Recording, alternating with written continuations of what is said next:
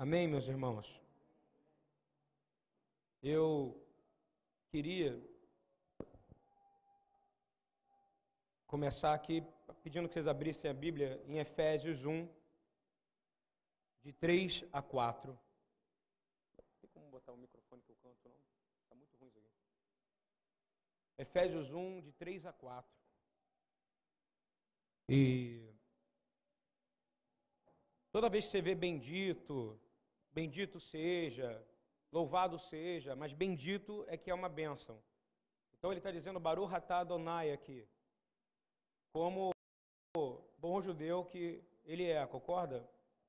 Então ele está dizendo, bendito seja Adonai. Está dizendo Baruch atah Adonai, o Pai do nosso Senhor Jesus Cristo. Então ele identifica que bendito seja o Senhor, que é o Pai do nosso Senhor Jesus Cristo. Quantos concordam com essa benção aqui? Quem crê nisso? Bendito seja o Senhor, que é o Pai do nosso Senhor Yeshua Hamashia, que nos abençoou, repita comigo, com todas, com todas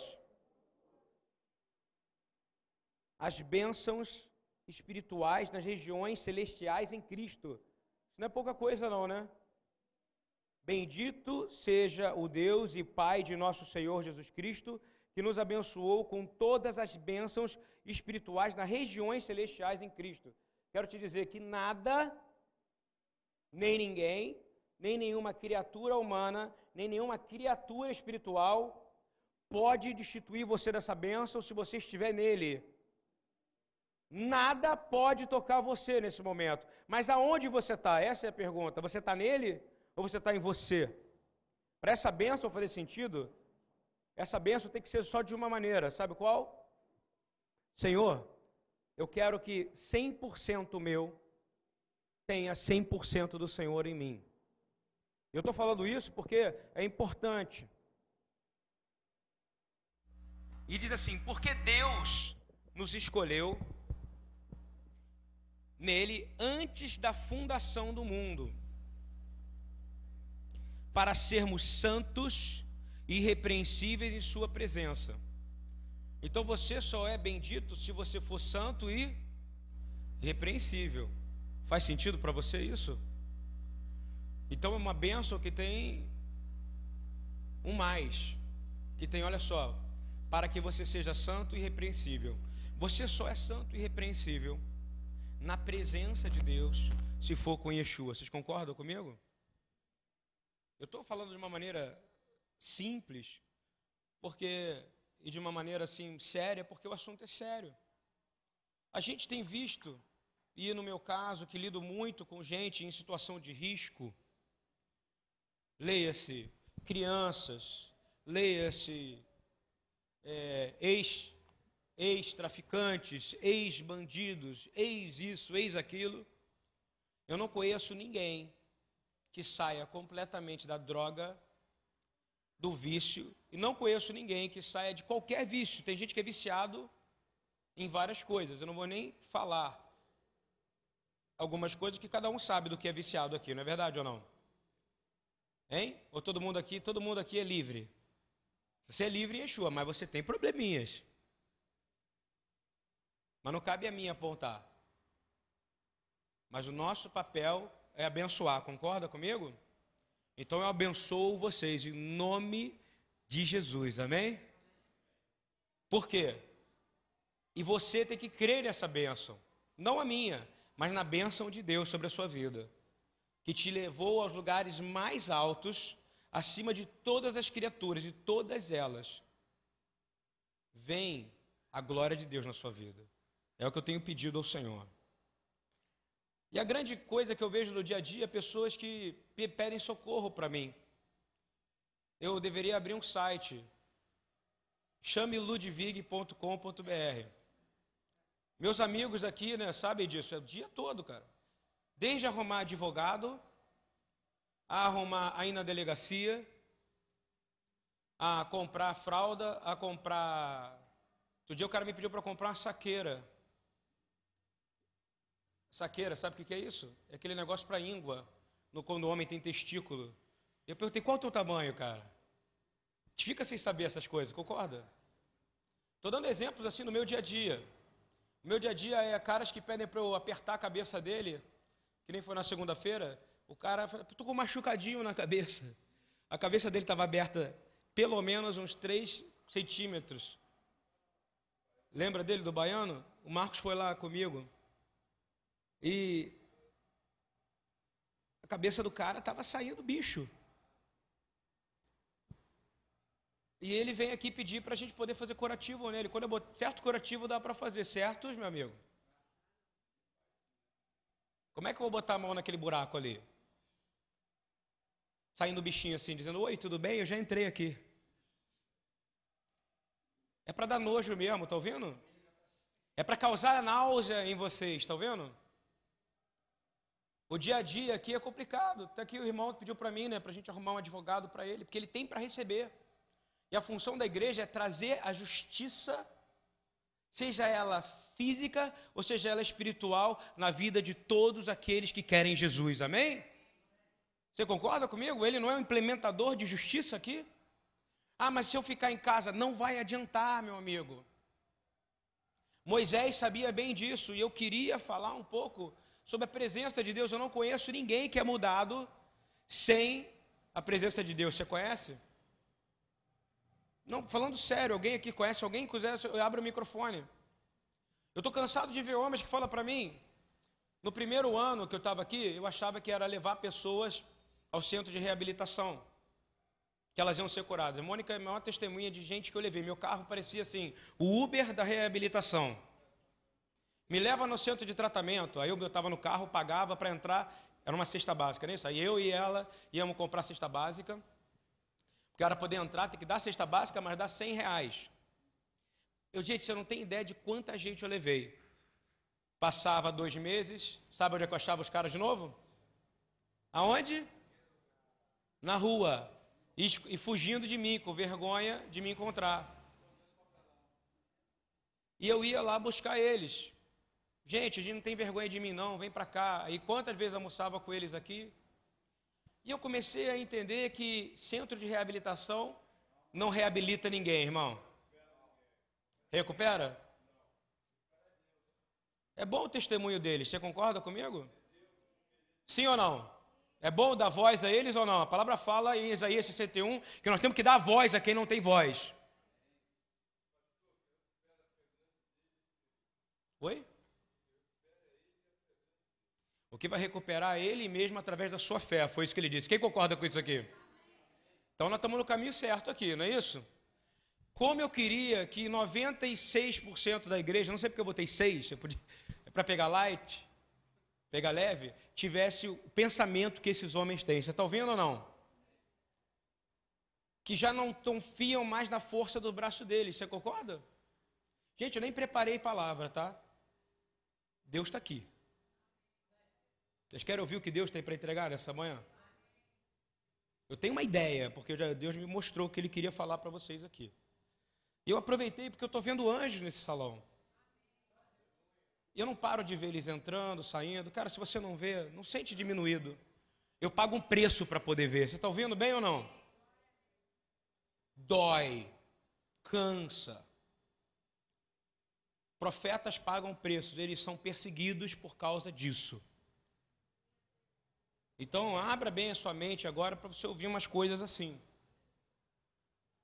Então, eu não conheço ninguém o Marcos estava falando comigo outro dia, o pastor Marcos falou assim: Poxa, pastor, você vai fazer seis meses.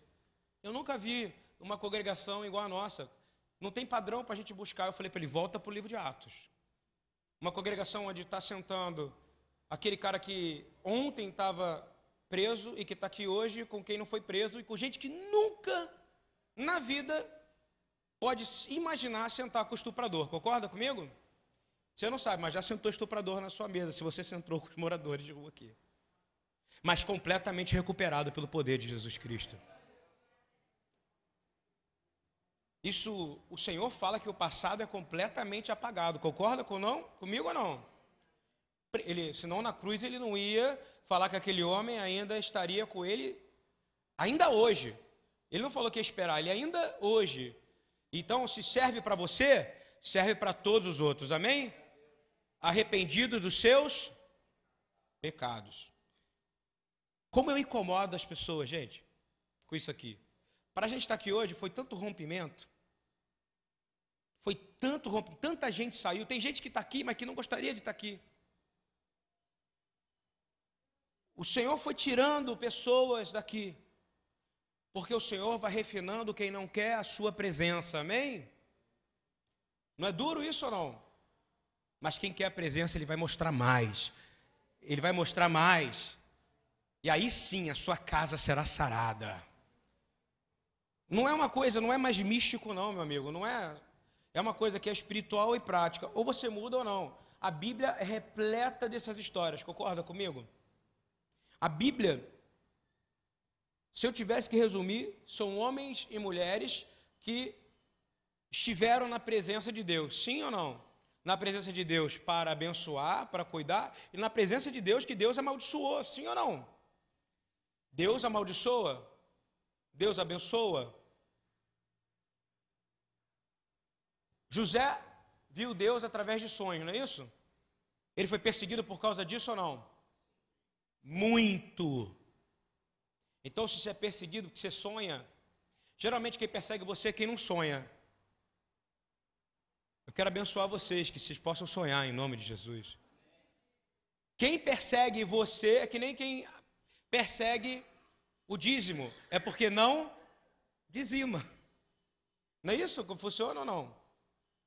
Quem não dizima fala que dízimo não precisa, não é isso? Esther estava na presença de Deus, sim ou não? Como é que ela conseguiu estar na presença de Deus? Através do jejum e da. E a presença de Deus veio trazer o quê? Justiça. Jacó lutou contra o anjo. É a presença de Deus ou não é? Durante uma noite inteira. Talvez muitos de nós não conseguíssemos, né? E Moisés, que ficou aguardando lá até Deus entregar aquilo que ele tinha para receber. Quanto tempo a gente fica esperando para receber aquilo que Deus tem separado para você, meu irmão? Ou a nossa paciência acaba? Quantas vidas eu vi serem destruídas porque não aguentaram esperar? Mas Moisés teve um relacionamento com a presença de Deus, sim ou não? Ele teve o um relacionamento mais profundo com a presença de Deus que eu já vi. Eu estou falando isso porque eu estou dizendo um pouco das histórias da Bíblia, todas são com homens que tiveram um relacionamento com a presença de Deus. Você imagina que Maria, aquela Maria, pecadora, que pegou o cabelo e chorou e lavou os pés de Jesus, ela estava na presença de Deus ou não? Ela era pecadora ou não? Deixa claro, essa é pecadora. Ela pegou o cabelo, ela não quis saber, ela pegou o cabelo dela e com a lágrima como eu gostaria de poder fazer algo parecido com isso. E por aí vai. E eu queria falar especificamente da presença de Deus. Se a gente não tiver na presença de Deus, nada vai dar certo na nossa vida. A sua Sheriná, a tua Shekinah, como é cantado pelo Fernandinho, Sheriná, a presença de Deus, é o que vai determinar se você vai ser livre ou não. Moisés, ele recebeu uma missão árdua de tirar o povo de Israel que estava no Egito preso. E eu queria que a gente abrisse em Êxodo 33 e a gente entendesse aqui em Êxodo 33, de 1 a 3. Você sabe que 33 vem do 32 e vem do, do, do que fala, o que fala no 32? Depois de Moisés ficar o maior tempão lá esperando, não é isso? Ele desce, e quando ele desce, ele desce e o povo tinha construído. Olha lá, intervenção maravilhosa. Vinde a minhas criancinhas, não é isso? Moisés fala o quê? O que, que Deus fala para Moisés? Eu não vou mais com você porque esse povo é de dura, ou seja, ele não consegue levantar. Tem uma coisa que irrita Deus: é povo que não muda. Você está ouvindo bem? Povo que não se submete à autoridade. Deus não gosta. E aqui que ele fala? Ele fala, Moisés, vou ler o que está escrito exatamente. Disse mais o Senhor a Moisés: Vai, sobe daqui, tu e o povo que fizeste subir da terra do Egito para a terra a respeito da qual jurei a Abraão, a Isaque e a Jacó, dizendo: A tua descendência darei. Deus fez uma promessa, sim ou não? Ele está falando a promessa, sim ou não? E ele vai cumprir a promessa que ele fez? Deus cumpre a promessa. Mas ele vai cumprir a promessa da maneira dele agora. Olha o que ele vai dizer: E eu enviarei um anjo adiante de ti e lançarei fora os cananeus, os amorreus, os heteus, os, os perizeus, os heveus, os jebuseus. É exatamente essa promessa que foi dada para Abraão. Para uma terra que emana leite e mel, porque eu não subirei no meio de ti, porquanto és povo de cerviz duras, para que não te consuma eu no caminho. Olha o que ele está dizendo. Eu não vou para que eu não tenha que consumir você. Sabe o que, ele, sabe que, que o Senhor está resumindo, ele está dizendo: se você não me quer, se você não me respeita, se você não respeita o que vem através dos meus profetas, porque Moisés era um profeta, concorda comigo? Se esse povo não quer, eu não vou, porque no meio do caminho eu sei que eu vou consumir eles. Mas eu vou continuar dando a minha promessa. Então ele abre aqui um precedente. Qual é o precedente de Deus? Deus é coerente ou não é? Ele é coerente. Então o que ele vai fazer? Ele vai cumprir a promessa, não vai? Mas ele não vai estar presente na promessa. Muitos aqui querem só a promessa. Muitos digo, muitos do corpo de Cristo. Querem só a promessa. Estão falidos, querem ganhar o quê? Dinheiro, não é isso? Estão doentes, querem ganhar o quê? Não é isso? Estão é, tristes, querem ficar o quê? Alegre. Estou né? com problema no casamento, quer ver o problema resolvido. Deus deu promessas para nós de prosperidade, sim. Mas se Deus não tiver no meio da promessa, isso é vazio, amém? Quem está entendendo isso aqui? Ele abre um precedente, fala claramente aqui, ele diz assim: Deus diz para Moisés: Eu vou cumprir a minha palavra, por mais que vocês não cumpram a sua, mas eu não vou com você. Vou falar uma coisa para você, meu irmão, minha irmã. Não queira ir ver as promessas do Senhor cumpridas na sua vida, sem que o Senhor esteja lá como avalista delas. Não queira as coisas, não queira mudança, não queira transformação, sem que Deus esteja lá. Ele pode te dar, mas ele pode não estar lá. Você pode achar que está tudo bem, mas não está nada bem porque Deus precisa estar presente como avalista das suas promessas. Eu fico vendo gente que sai, eu hoje mesmo vi pessoas que são levadas como essas pessoas. Eu acabei de ver um homem que a gente que foi voltar para casa e eu falei para ele: procura o corpo da igreja. Hoje de manhã estava falando com a Patrícia no Itaú. Ele não procurou o corpo da igreja. O que aconteceu com ele? Padeceu. Estava na rua de novo. Por quê? Porque ele não saiu da rua com o Senhor. Qualquer situação que você queira, eu quero dizer para você, saia dela com o Senhor, amém? Seja doença, seja o câncer, seja a garganta que esteja doendo igual a minha, seja o que for, não queira cura sem o Senhor, porque cura sem o Senhor, sem o Senhor é apenas, sabe o que? Mandinga, está ouvindo bem? Agora, com o Senhor é prosperidade. A prosperidade é quando o Senhor está no seu trabalho, sim ou não? A prosperidade é quando você fala e você está passando luta, você está passando problema, como nossos pais, os profetas passaram. Isaías ficou tão pirado que ele tirou a roupa e saiu pelado. Se eu fizesse isso, vontade eu tenho de vez em quando. O que, que aconteceu comigo? Eles que iam me visitar. Né? Aí o que, que foi? O pastor ficou louco, ficou nu, saiu, correu por aí pela mangueira. A gente tem que entender que o, o, nossa carne desespera, sim ou não? Eu quero dizer para você que está aqui com dor, que está aqui em vergonha, que está aqui em desespero, que não está satisfeito e está achando que não tem mais solução para a sua vida, eu quero dizer, você veio ao lugar certo, amém? Se você está dizendo que ah, não dá porque eu estou passando problema na justiça, eu quero dizer, Deus é o juiz, amém? Mas se ele não tiver na sua vida, tudo que você vai ter de resolvido vai ser o quê? Temporário. E o conserto de Deus é eterno. Eu estou falando isso porque isso precisa entrar na sua cabeça. O que, que Moisés fala exatamente quando Deus fala para ele: Eu não vou com você. Deve ter dado uma dura rejeição, não dava? Agora, se você é avarento, se você quer a resposta sim, concorda? Como diz o Eduardo há 16 anos, que nem miojo, três minutos, não é isso? A única coisa que fica pronta em três minutos é. Hoje até mudou de nome, né? Nissin Lamen. Era, começou como miojo, agora já está em Nissin Noodles. Vai mudando o nome. A única coisa que é rápida é o quê? Isso, porque o resto é demorado e você não aguenta, porque no primeiro sofrimento você fala, não aguento mais, não é isso ou não?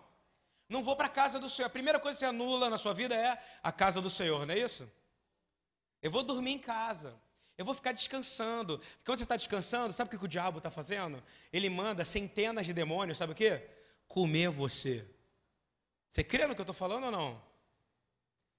Porque você quer curar sozinho, sem a presença de Deus. E a presença de Deus está estabelecida no meio da sua congregação. Por isso que eu não tenho medo de dizer que a Shekhinah de Deus está aqui nesse lugar.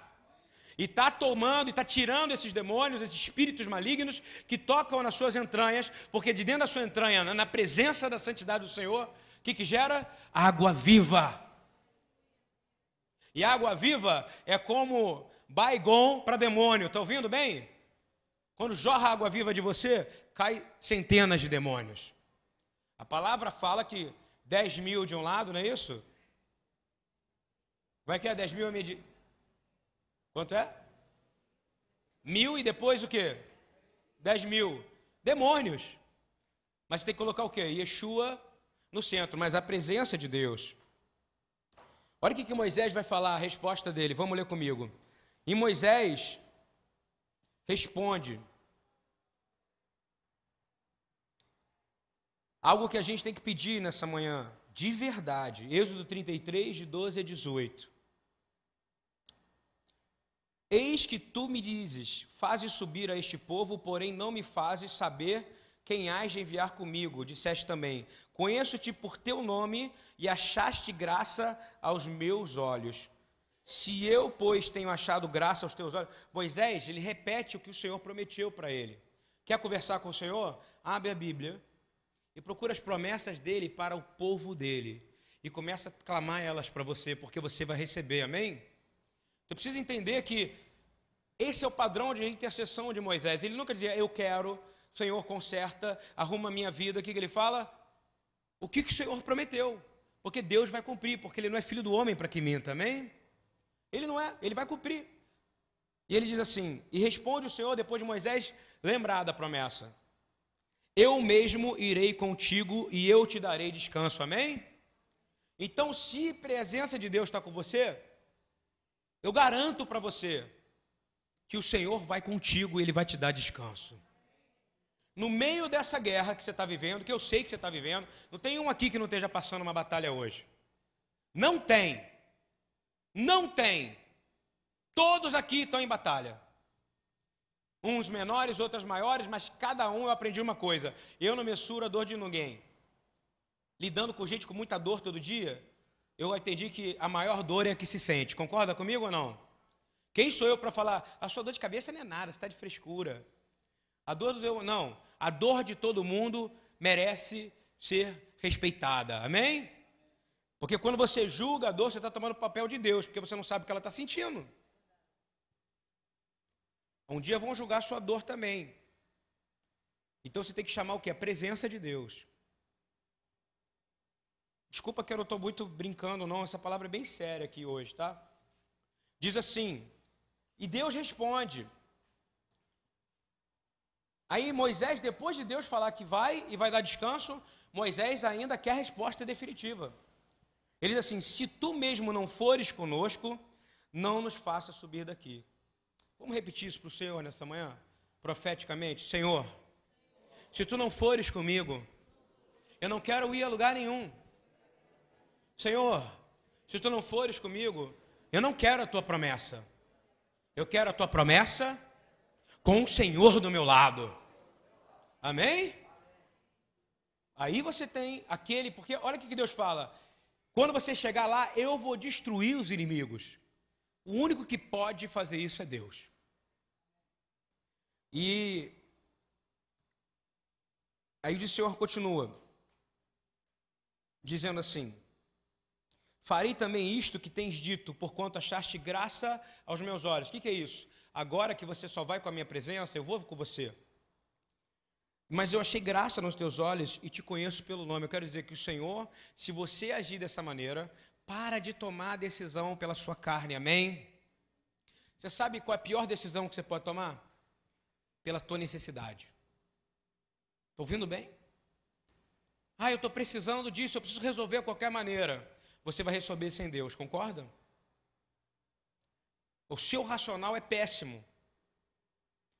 Aí tem gente que fala, ele é chato, tudo pede para Deus falar. A Bíblia nos ensina que a gente não pode tomar decisão nenhuma sem consultar o Senhor.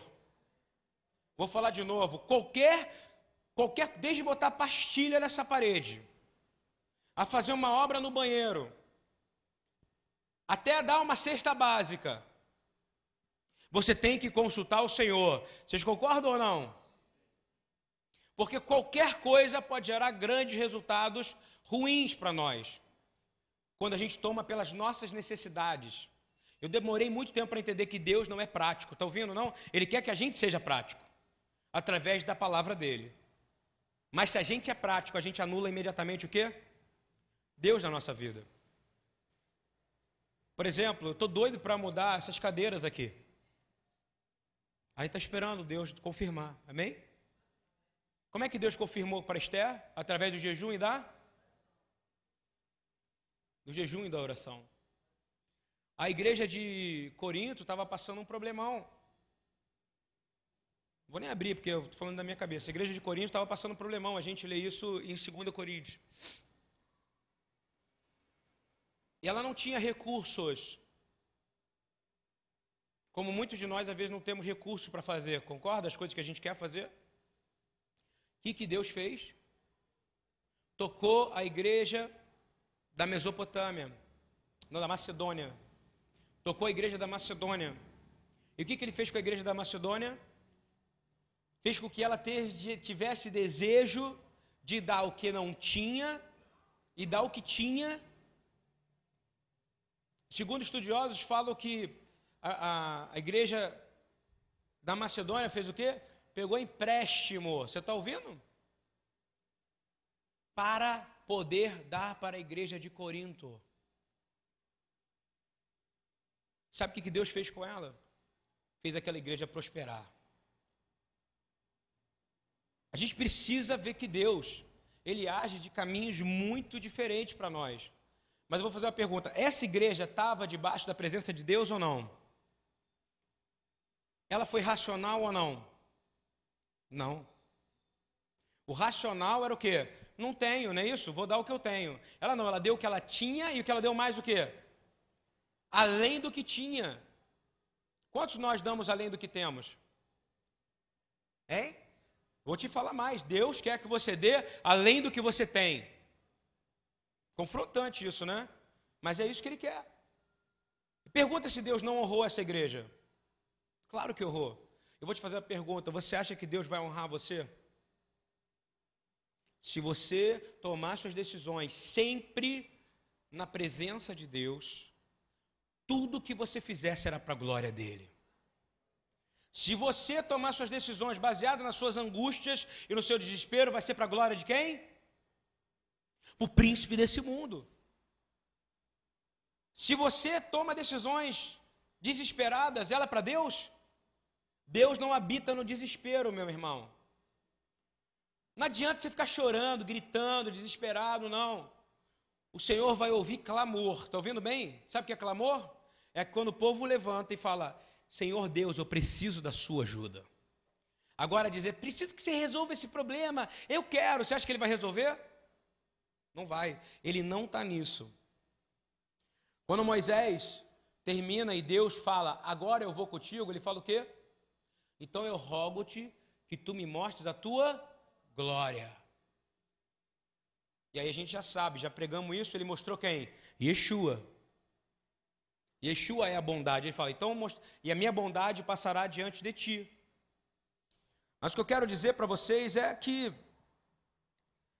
o princípio da liderança, seja você da sua casa, ou seja você no corpo da igreja, você recebe autoridade para uma única coisa, abençoar, conforme a gente fala nas aulas à tarde aqui. Mas a liderança, ela só tem uma função dentro do corpo da igreja, sabe qual é?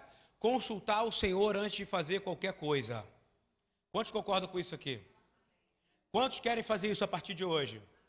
Para comprar uma roupa, para comprar um copo, para fazer uma obra, para trabalhar para alguém, para prestar serviço para alguém. Você só vai ter resultado se for se o Senhor te confirmar. E aí, depois que o Senhor te confirmar, você não precisa prestar conta para ninguém, só o Senhor, amém? Você não presta contas a ninguém. O profeta tem uma coisa, quando ele fala, as pessoas têm que procurar onde? Na palavra, concorda? Geralmente é o caso do seer, que a gente fala em inglês, o que vê. Ele anda justamente junto com o sacerdote. O que, que ele faz? Vai procurar na palavra para ver se o que, o que ele que viu está alinhado na palavra. Depois está confirmado, meu irmão, não tem mais volta. E se a gente sair do caminho, nós estamos desobedecendo a Deus. E como nenhum de nós quer desobedecer a Deus, nós dizemos, Senhor, que a gente ande constantemente na tua presença. Amém? E eu quero dizer que a promessa de Deus é acessível a todos os seres humanos da terra, sim ou não? Então todos aqui têm promessas de Deus para se cumprir na sua vida. Todos têm, seja você a pessoa que se acha pior ou seja você a pessoa que se acha melhor, que já é um problema. Deus vai cumprir as promessas dele na sua vida. Mas eu te peço que você seja como Moisés. Para de pedir coisas. Deus não tem um cardápio para você. Você está entendendo ou não? Deus não aparece, espera aí que eu vou cumprir essa promessa hoje. Não. Ele não faz a la carte para você. Você compreendeu? Deus não é um Deus à la carte. O Rabino ontem falou que Deus não é um Deus lava-jato. Eu quero dizer que o nosso Deus não tem um cardápio à la carte. Ele também não é buffet. Deus ele faz descer o pão do céu, meu irmão. Ele faz o sobrenatural agir na sua vida, mas para isso você precisa ser sobrenatural. As coisas espirituais são para quem é? Não tem outro jeito. Você não pode ser espiritual de manhã, concorda? À tarde você se torna completamente material. Aí, aí depois um pouquinho mais ser espiritual e depois não, você tem que ser espiritual 100% do tempo, amém? Jesus era espiritual, mais ou menos, era 100% espiritual. Você precisa clamar, Senhor, eu preciso ser um ser espiritual. A função do diabo é que você não seja um ser espiritual. É que você quantifique tudo. Você está ouvindo bem? Sucesso no padrão humano é o quê? Resultado em números, não é isso ou não? Não é assim que funciona? Sucesso para o homem é quantas pessoas vêm nesse culto. Quanto dízimo entrou aqui? Essa igreja é abençoada, é próspera, ela prosperou, não é isso? No mundo é assim. Irmão, você comprou um carro, você está muito próspero. Não. Prosperidade para o Senhor é quanto do Espírito Santo dele habita dentro desse lugar. Prosperidade para o Senhor é quanto do Senhor habita em você no momento que você não tem nada. E Moisés, ele foi tratado nisso. Moisés, voltando um pouquinho para trás, a gente precisa ver que Moisés, ele estava ali. Aonde? No Egito. Aonde? 40 anos antes dele estar ali diante de Deus, intercedendo com Deus e clamando o que? A presença, porque ele aprendeu. Você imagina que Moisés era o herdeiro da nação mais poderosa do mundo? Quem concorda com isso aqui? É como se ele fosse é, o filho da rainha da Inglaterra, ou filho do, do primeiro-ministro da, da China do Japão, o filho do rei. Vou te dizer, era maior, Egito era maior. Vou te fazer uma pergunta: o que, que Deus fez com ele? Tirou ele do meio da monarquia, não foi isso ou não? Da nobreza. E manda ele para um deserto. 40 anos, 40 anos. 40 anos sofrendo, não é isso? 40 anos aprendendo a viver como uma pessoa que não tem nada. 40 anos cheirando a ovelha. 40 anos é, com cabelo rastafari. Estou inventando. 40 anos, tirou suas roupas, não foi? Tinha ouro nele? Nada. Fica imaginando quando Moisés. Você viu aquele filme, O Náufrago? Eu acho que quando Moisés voltou para Israel, um dos medos que Moisés tinha, por isso que ele pede três vezes para o seu Senhor, eu não posso. Senhor, não vai dar para mim, porque eu acho que ele estava olhando para o exterior dele, está vendo? Eu não sou mais o príncipe que eu era. Eu não tenho mais a riqueza que eu tinha, concorda? Eu não tenho mais a aparência que continha em mim quando eu era príncipe do Egito. E Deus está dizendo: agora você vai vir para reinar sobre Israel. Agora você vai ir para poder obedecer ao Deus vivo de Israel. E aí ele pobre daquela maneira, isso é para você que está passando um momento de pobreza. Dê glória a Deus, ouviu bem? Glória a Deus. Amém? Está passando um momento de pobreza? Diz. Sabe por quê? Porque é ali que Deus vai te forjar. É ali que você vai passar e vai entender que Ele é fiel no pouco. E que ser fiel no pouco é melhor do que ser fiel no muito. É um Deus que sabe os detalhes, Ele não vai te dar nem mais nem menos, Ele vai te dar o necessário. Porque se você está na presença dele, porque Moisés foi conhecer a presença de Deus na ausência de tudo. Quem sabe Deus está te colocando nesse deserto para que você venha conhecer a soberana, maravilhosa e gloriosa presença de Deus. Moisés sai do deserto dizendo: Eu não posso, eu não posso. Não é isso, Senhor? O Senhor não dá. Até ele falou que era gago. Tem gente que fala que é porque ele falava uma língua e depois ele falava outra. Ou seja, que ele falava o egípcio, depois ele aprendeu outra durante 40 anos e ficou com uma dificuldade de falar. Pode ser. Não interessa. Sei que ele arrumou toda desculpa, igual você e eu arrumam na hora de servir o Senhor, não é verdade? Na hora de trabalhar, para ganhar dinheiro, uhul! Caramba, quase deu um gritinho agora, que a minha garganta não sai mais desse agudo. Fiquei feliz hoje. Mas na verdade, é que quando ele não tinha nada, a preocupação dele era qual? O Senhor. Quando você tem nada, Deus te tira tudo para que Ele esteja em primeiro lugar, irmão. E você está reclamando, às vezes eu vejo, vejo, pessoas brigando o tempo inteiro, casais brigando por dinheiro. Como isso envergonha o eterno. Você concorda ou não? Homens que acusam mulheres e falam: você gasta demais. A sua vida é isso. Como é que você vai pagar essa conta? Mulheres que acusam o homem, em vez de se juntar, unir e clamar ao Senhor. Se a gente não tem nada, e se você crê a Deus, que crê em Deus e crê que Ele é Deus, você tem que, não pode ser mais ou menos, vou dizer, você não pode ser espiritual aqui dentro, na hora que você está adorando, e o seu bolso não ser espiritual. Concorda comigo ou não? Estou falando algo Pesado, hein? Vou falar de novo.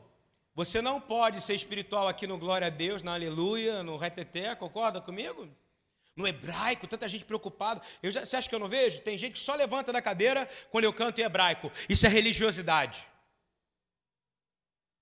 Não se esqueça que quem criou os idiomas da terra foi por direcionamento de Deus. Ele fala, fala aqui, povos, línguas línguas. O que é língua? Idiomas. E tribos e nações vão me adorar, amém? Então, se você fica esperando o hebraico para levantar, você está em pecado aqui dentro. Tem que falar essas coisas como pastor, entendeu? Eu tenho que achar um meio para poder ensinar. Na verdade, Moisés passou por situação. Você concorda? Igual você. E o que, que Moisés fez? Não dá para mim, Senhor, não dá para mim, Senhor, não dá para mim, Senhor. Não é isso que ele falou o tempo inteiro? Eu não posso ir, Senhor, eu não posso ir. E mesmo Deus tendo falado, eu mesmo irei contigo. Ele dizia, eu não posso ir. Daí que vem a palavra que diz que Moisés era o homem mais humilde, que já, mais manso que já habitou na terra. Por quê? Porque mesmo Deus vivo, mesmo aparecendo a sarça ardente, mesmo Deus se irando com ele, concorda? Ele não queria glória para ele. Você reparou? Ele queria que outro fosse. Quantos aqui iriam fazer isso? Fala para mim. Hein? Hoje não, a gente vê um monte de gente querendo estar na frente, pregando, tocando, não é isso? Moisés falou: não, manda outro, Senhor. Manda outro, Senhor manda outro, não é isso que ele faz? E aí Deus dá uma uma grande solução para isso. Ele fala assim, é, em Êxodo 3, na verdade, Êxodo 3 e Êxodo 4, Êxodo 3, de 13 a 14. Então disse Moisés a Deus: Eis que quando eu for aos filhos de Israel e lhes disser, o Deus de vossos pais me enviou a vós, eles me perguntarem qual é o seu nome, o que, que eu vou dizer?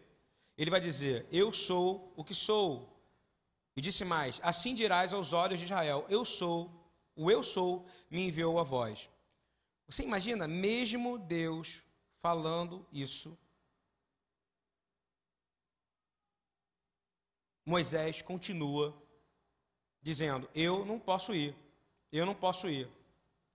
E aí, qual é a solução que Deus dá agora em Êxodo 4? Uma solução incrível, e eu vivo ela na minha vida. Eu queria que vocês vivessem na sua vida.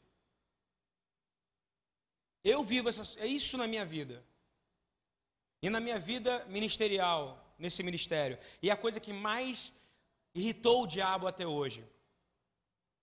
A coisa que mais fez o diabo ficar irado foi isso. O quê? O que, que ele está falando? Ele fala assim, que. Êxodo 4, por favor. 14 e 19. Então se acendeu contra Moisés a ira do Senhor. O Senhor ficou irado com Moisés, depois dele insistir, insistir, insistir que não era ele que tinha que ir. Eu sei que ele pode falar bem. Ele está falando de quem? De Arão. Ele assim, não é Arão o levita teu irmão? Eu sei que ele pode falar bem. Você vê que Deus está falando uma coisa tão louca. Ele está usando levita, ele está usando a palavra coanita com relação a sacerdote. Antes de ser instituído o sacrifício que vai ser falado hoje, nessa paraxá, nessa porção, ele está dizendo que ele não é o sacerdote, não tinha sido instituído ainda o sistema sacrificial. E ele está dizendo aqui: não é Arão, o levita, teu irmão? Eu sei que ele pode falar bem. Eis que ele também te sai ao encontro e, vendo-te, se alegrará em seu coração. Vou falar de novo. Moisés, de novo, a gente começa a entender que Moisés estava com medo do povo, quando visse esse, ele não ficasse alegre. Se você conversa com sinceridade com Deus, como Moisés falou, você atrai a presença de Deus, amém? Vou falar de novo, não tem problema você falar para Deus, Deus, eu não sei o que fazer. Deus, eu não sei como lidar mais com a minha casa. Deus, eu não sei mais lidar com minhas finanças. Deus, eu não sei mais como lidar com meu marido. Deus, eu não sei se eu estou sendo o homem ou a mulher que tem capacidade de fazer o que o Senhor mandou fazer.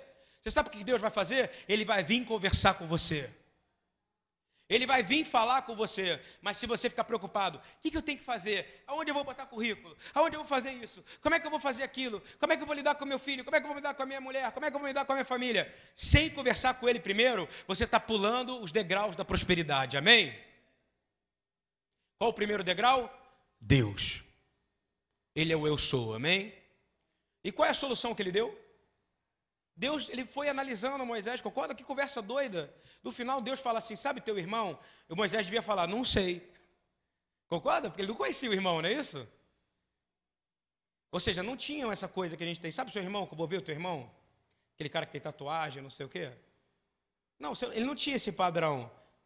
Não tinha, ele estava onde? Morando no deserto. E ele fala: Esse fala bem, e eu vou fazer que ele ande com você. E ele falará por ti ao povo, assim ele será por boca, e tu lhe serás por Deus. Caramba! Arão vai ser a boca de Moisés. E Moisés vai ser como Deus para Arão. Aí já começou a ficar melhor para Moisés, não é isso? Mas a responsabilidade é igual ou não?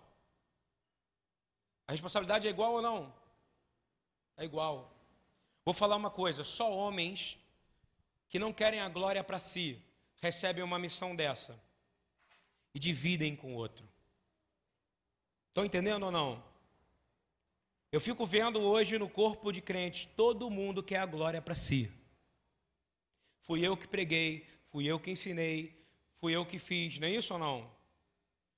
Começa uma nova fase, eu acho que essa fase deveria ser a nossa cópia para a vida.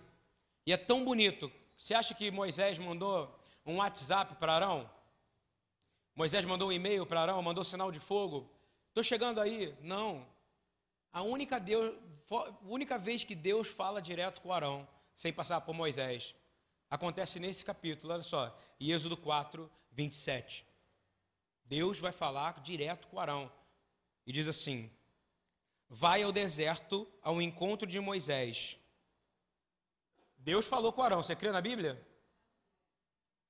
Com o único intuito, qual é?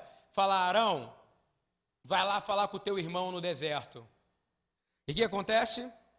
Toda a insegurança de Moisés, todo o medo de Moisés acaba com um beijo, concorda? Deus gosta desse negócio de beijo, não é isso? Olha o que acontece, acaba dizendo assim. E aí Arão viu que era Deus, não era? E diz assim: E ele foi ao encontro de Moisés, encontrando no monte de Deus, qual é o monte de Deus? Hara Elohim, qual é o monte? E ele chegou no monte de Deus, o que, que ele fala? Não fala nada, ele só dá um beijo. E toda a rejeição de Moisés acaba. Eu quero declarar em nome de Yeshua que essa rejeição que há sobre a sua vida caia hoje.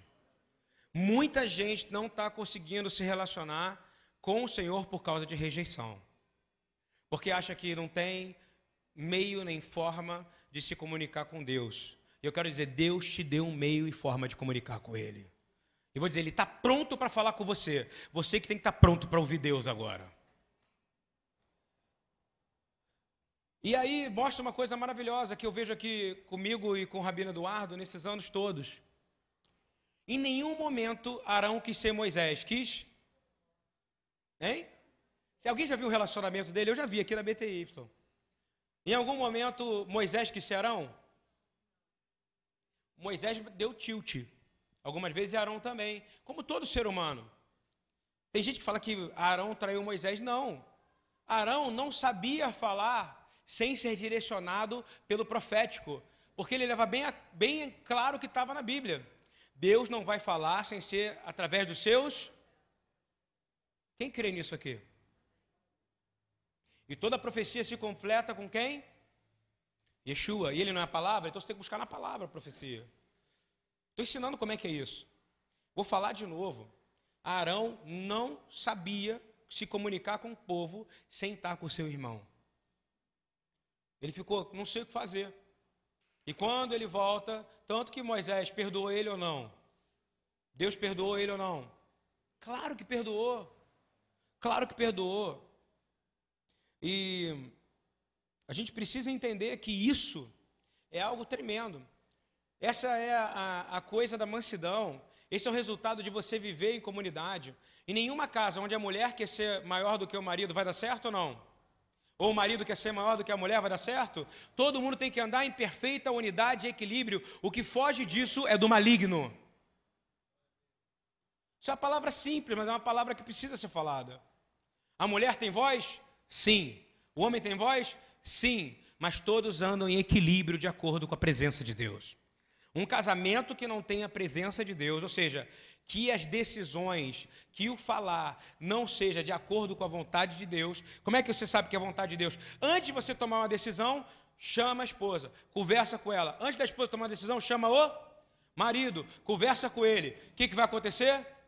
A glória de Deus vem e vai glorificar o casamento. Vale para relacionamento com o filho? Vale. Vale para relacionamento com o pai? Vale.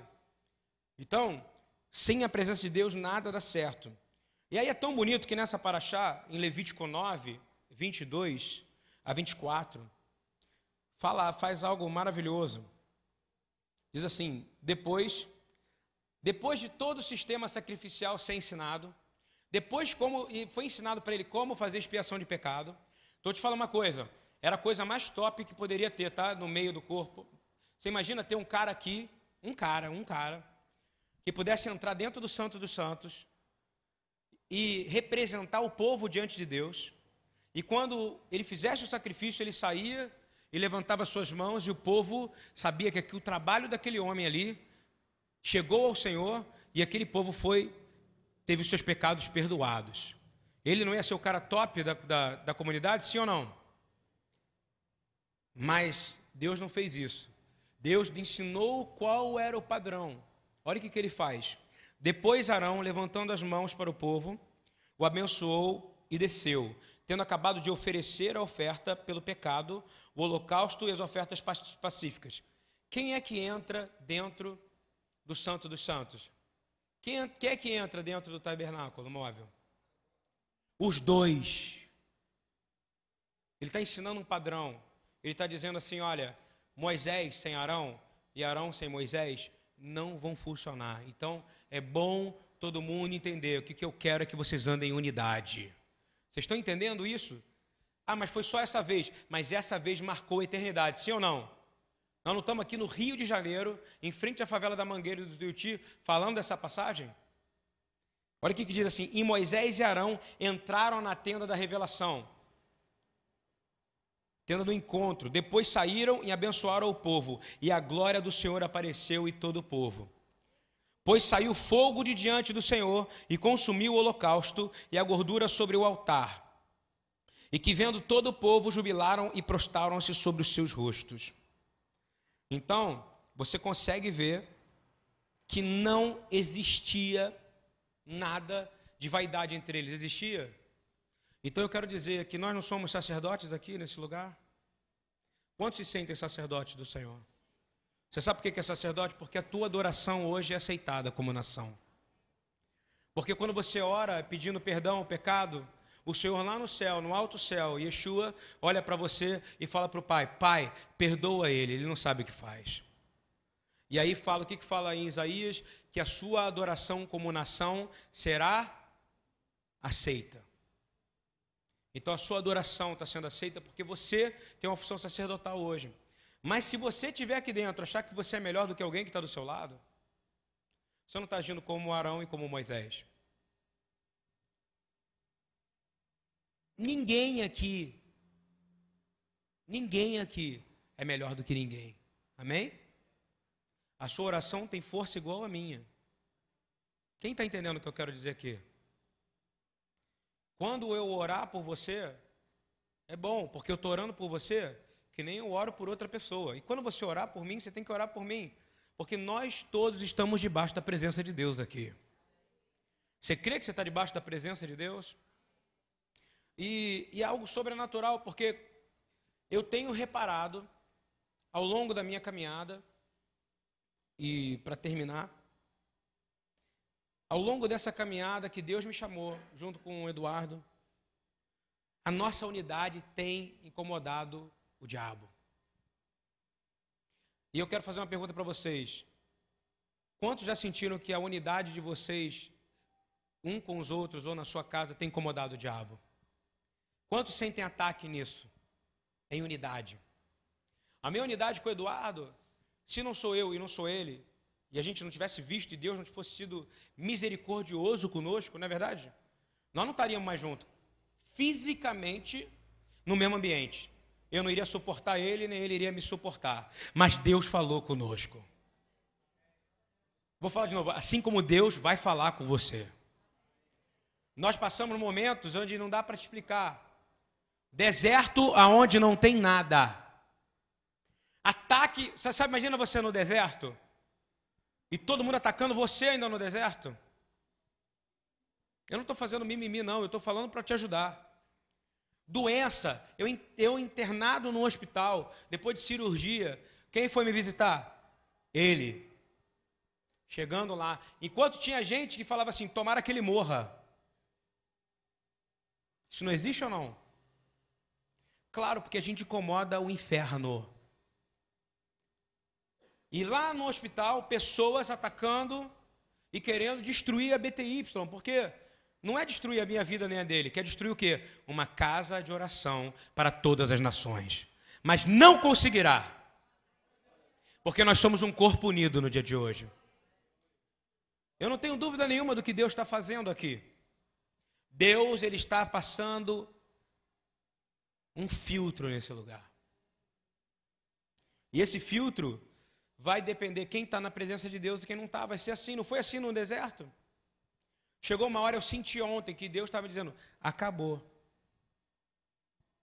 E quem me conhece aqui, conhece o Eduardo, sabe que a gente não liga para perder membro.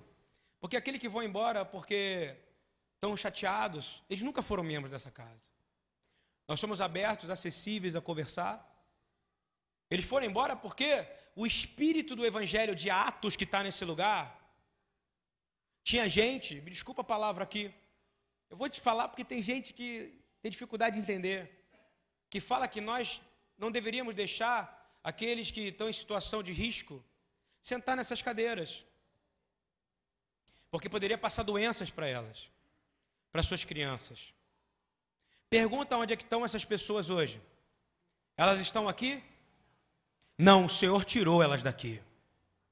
E nós abençoamos elas, que elas mudem em nome de Jesus. Eu vou falar de novo. Essa casa pertence a quem quer o Senhor. Quem quer as promessas, mas quer as promessas com o Senhor. Eu quero todinhas as promessas que estão para mim. Eu quero dinheiro. Vou falar de novo. Deus fala comigo em dinheiro assim, ó. Tem época do ano que ele fala em dezenas de reais. Quando eu estou apertado precisando de 60 reais, aparece 60 reais. Quando eu estou apertado, preciso de 80, aparece 80. Tem época do ano que Deus aparece para mim em centenas. Quem caminha comigo sabe que é assim. A gente sai de manhã, ele vai fazer compra lá no açaí e não tem dinheiro na conta. Quantas vezes, Eduardo, eu te mando? Quanto tem na conta? Sim ou não? Eu já estou lá dentro com o carrinho cheio. E estou indo com o carrinho. O Gabriel foi comigo essa semana, não foi, Gabriel? Você vai comprar isso tudo mesmo, pastor? Vou. O banheiro dos homens está um lixo. Se ninguém da congregação se tocou disso, eu vou consertar e depois eles vão doar, porque eu preciso mudar esse banheiro. Eu fiquei perguntando, como é que esse banheiro não incomoda os caras? Como esse banheiro não incomoda as pessoas? Por que, que é minha função ficar lembrando disso e não de quem usa o banheiro? Também. Se eu empresto a sala lá em cima, se eu empresto o banheiro lá em cima, desculpa, gente, eu sou pastor. A minha função é discipular mesmo. Mas o banheiro não incomoda. Eu gostei muito da atitude das mulheres. Chegaram para mim e falaram assim: pô, vamos melhorar o banheiro. Não foi ano, ano retrasado? Aí fizemos um esforço, botamos as portas, arrumamos o banheiro, melhorou muito, né? Outro dia eu entrei no banheiro das mulheres, fugindo da Mônica, sabe? Eu falei, hoje eu vou usar esse banheiro. Aí eu entro, taran, taran, taran, taran, taran, taran, taran, escondido, porque se a Mônica pega um homem dentro do banheiro da mulher, ela fala, aí não, pastor. A Mônica pegou o Carlão, estava aqui, missionário de Campinas, não sabia que existia a Mônica, ele não sabia que não, ele não sabia que existia a Mônica.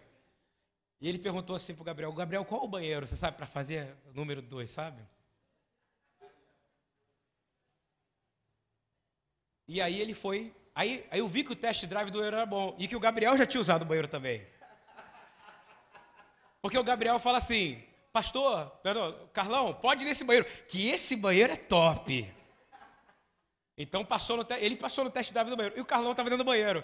Aí a Mônica tá. Tará, tará, tará, tará, tará, tará, tará. Sabe igual aquela belinha? Tori, torá.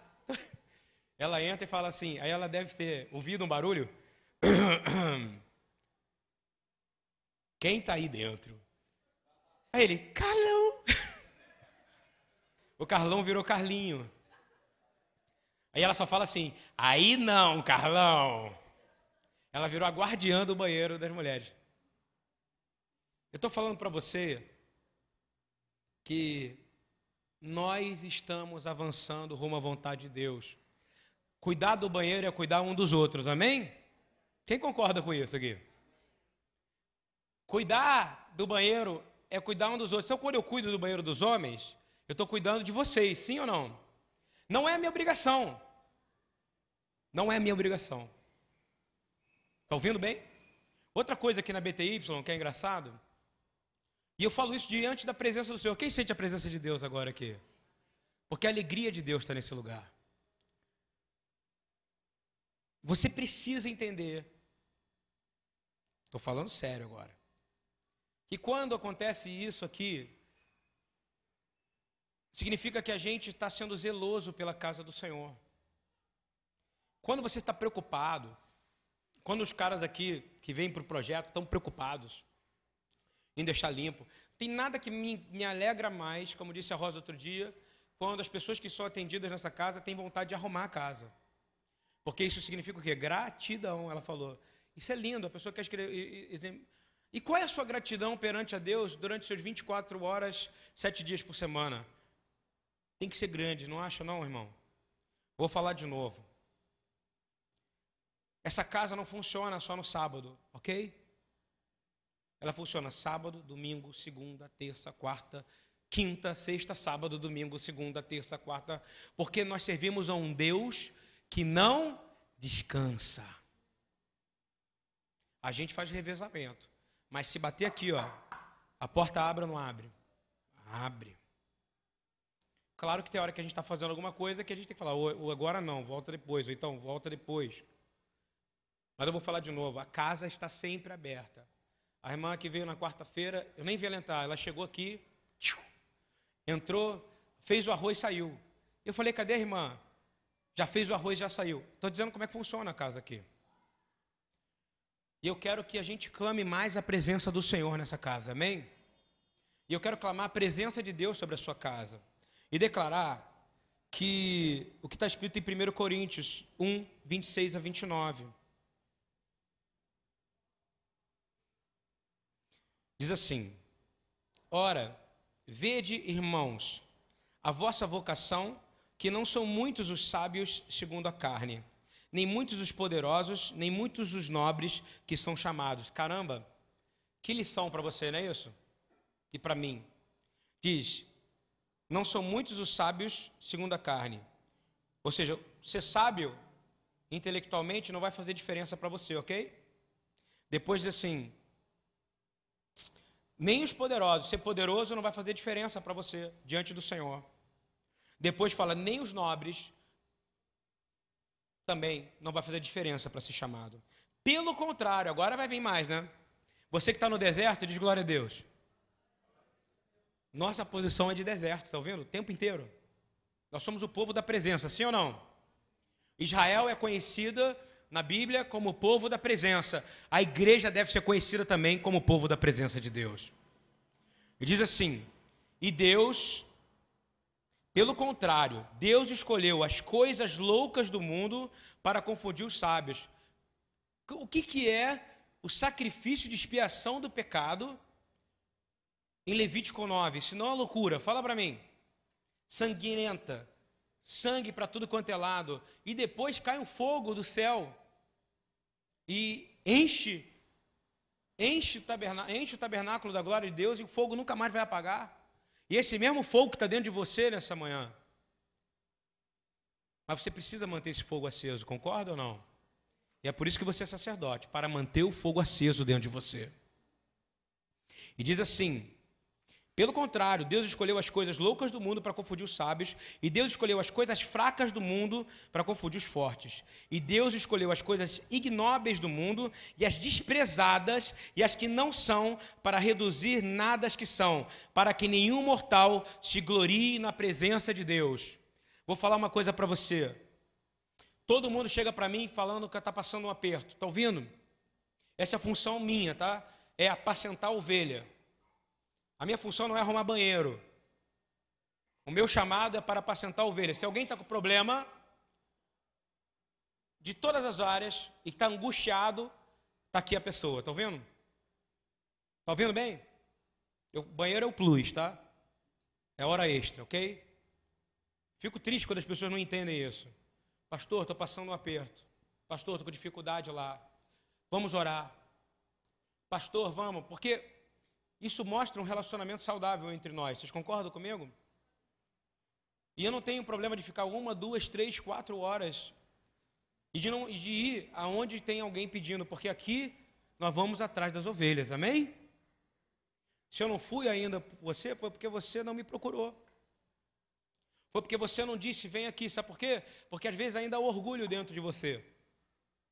Ainda há um orgulho dentro de você falando, eu posso segurar sozinho. Eu vou dizer, você não pode segurar sozinho. Quem concorda com isso? Você não pode segurar sozinho. Ninguém aguenta segurar sozinho. Você está ouvindo? E é por isso que o finalzinho dessa passagem é muito importante. Eu creio que a gente se orar junto. Eu vejo pessoas passando em provas, amém? Quem acredita nisso aqui? Eu vou falar de novo o exemplo do Marcos, quando ele estava fazendo a prova. No primeiro ano, ele teve um relacionamento com Deus, não foi para essa prova? Ele estava muito angustiado com as coisas que estavam no mundo em volta dele. E aí, sempre, eu vou, uma, vou te usar, tá? Agora, rapidinho. Posso? Eu tenho que falar, porque. Posso? Primeiro foi com arrumar a casa, você lembra? Tá difícil, minha vida, não sei o quê. A gente ajoelha, não foi isso? Aí não sabia se comprava ou se alugava, não foi? Aí Deus foi lá e arrumou a casa para ele, não foi do jeito que ele queria. Mas ele veio aqui orar. Ele e a Gabriela ficaram juntos e falaram: Vamos orar, pastor. Nós oramos, aí a gente deu o direcionamento. Depois, é, ao longo da vida, foi amadurecendo e a gente foi buscando outras coisas juntos. E juntos nós fomos avançando. Quando eu falo isso, a equipe aqui, Eduardo e Ludwig. E aí a gente foi avançando. No ano passado ele tentou a prova, não foi? Não passou. O foco dele era outras coisas. Ele tinha que passar o processo de ser pai, concorda comigo? Ele tinha que passar o processo de ter a vida organizada. Quando chegou a hora certa, ele fez a oração certa. Eu lembro como se fosse hoje aqui. Senhor, se for da tua vontade. Quem está ouvindo o que eu estou dizendo aqui? Ele veio, ele deveria, no sábado que ele veio, ele ia ficar em casa estudando. Ele tinha inclusive me falado isso. Mas naquele sábado eu falei, eu vim hoje aqui porque eu resolvi não estudar. Nessa manhã. Você sabe que ele fez a coisa certa. Mas para o homem é loucura, não é isso ou não? A prova é amanhã, para onde ele veio? É onde ele ajoelhou? E o que, que ele falou? Que seja feita a tua vontade. Naquele momento, juntou a humildade dele para que Deus fosse glorificado. E ele passou na prova. A gente tem que entender que isso não é a glória do Marcos. Ele só fez o que está na Bíblia para ser feito. Vou falar de novo. Às vezes tem hora que não é para a gente estudar. Estão vendo bem? Às vezes tem hora que não é para a gente ficar preocupado. Tem hora, que, tem hora que não é para a gente ficar fazendo conta. Tem hora que é para a gente chamar o poder do Deus de Abraão, de Isaac e de Jacó. É para chamar a presença dele, para ele queimar você por completo. Porque se você passar na prova e não for com ele, porque você pode até passar, vai dar tudo errado. Mas se você passar na prova e for com ele, vai ser para o louvor da glória, da graça de Deus. E 1 Coríntios 1, 30, 31, para eu fechar com esse versículo, diz assim: Mas vós sois dele, amém? Em Cristo Jesus, o qual para nós foi feito por Deus, ou seja, sua sabedoria não precisa mais, porque o sacrifício de Jesus é a sua sabedoria a partir de hoje. A justiça dele é a tua justiça. A santificação dele te santifica. E a redenção dele te resgatou do sofrimento. E diz assim: para cumprir aquilo que está escrito, que diz: aquele que se glorie, se glorie-se no Senhor. Eu quero declarar que tudo, tudo, seu casamento, não é para te dar prazer o seu casamento é para a glória de Deus. Eu quero declarar que o seu filho não é para te dar orgulho, é para glorificar a Deus. Eu quero declarar que a sua casa não é para te dar conforto, é para a glória de Deus. Eu quero declarar que onde você estiver, se você estiver para o seu prazer, está errado, é para a glória de Deus. E eu quero clamar em nome de Yeshua, que nessa manhã a gente seja como Moisés, por mais que demore, por mais que seja complicado, a gente espere no Senhor. Porque nós não queremos, Senhor, as tuas promessas sem a tua presença. Nós queremos as tuas promessas validadas, assinadas, com sim da tua poderosa voz, para que tu esteja conosco quando nós viemos a prosperar para a sua glória. No nome de Yeshua, amém.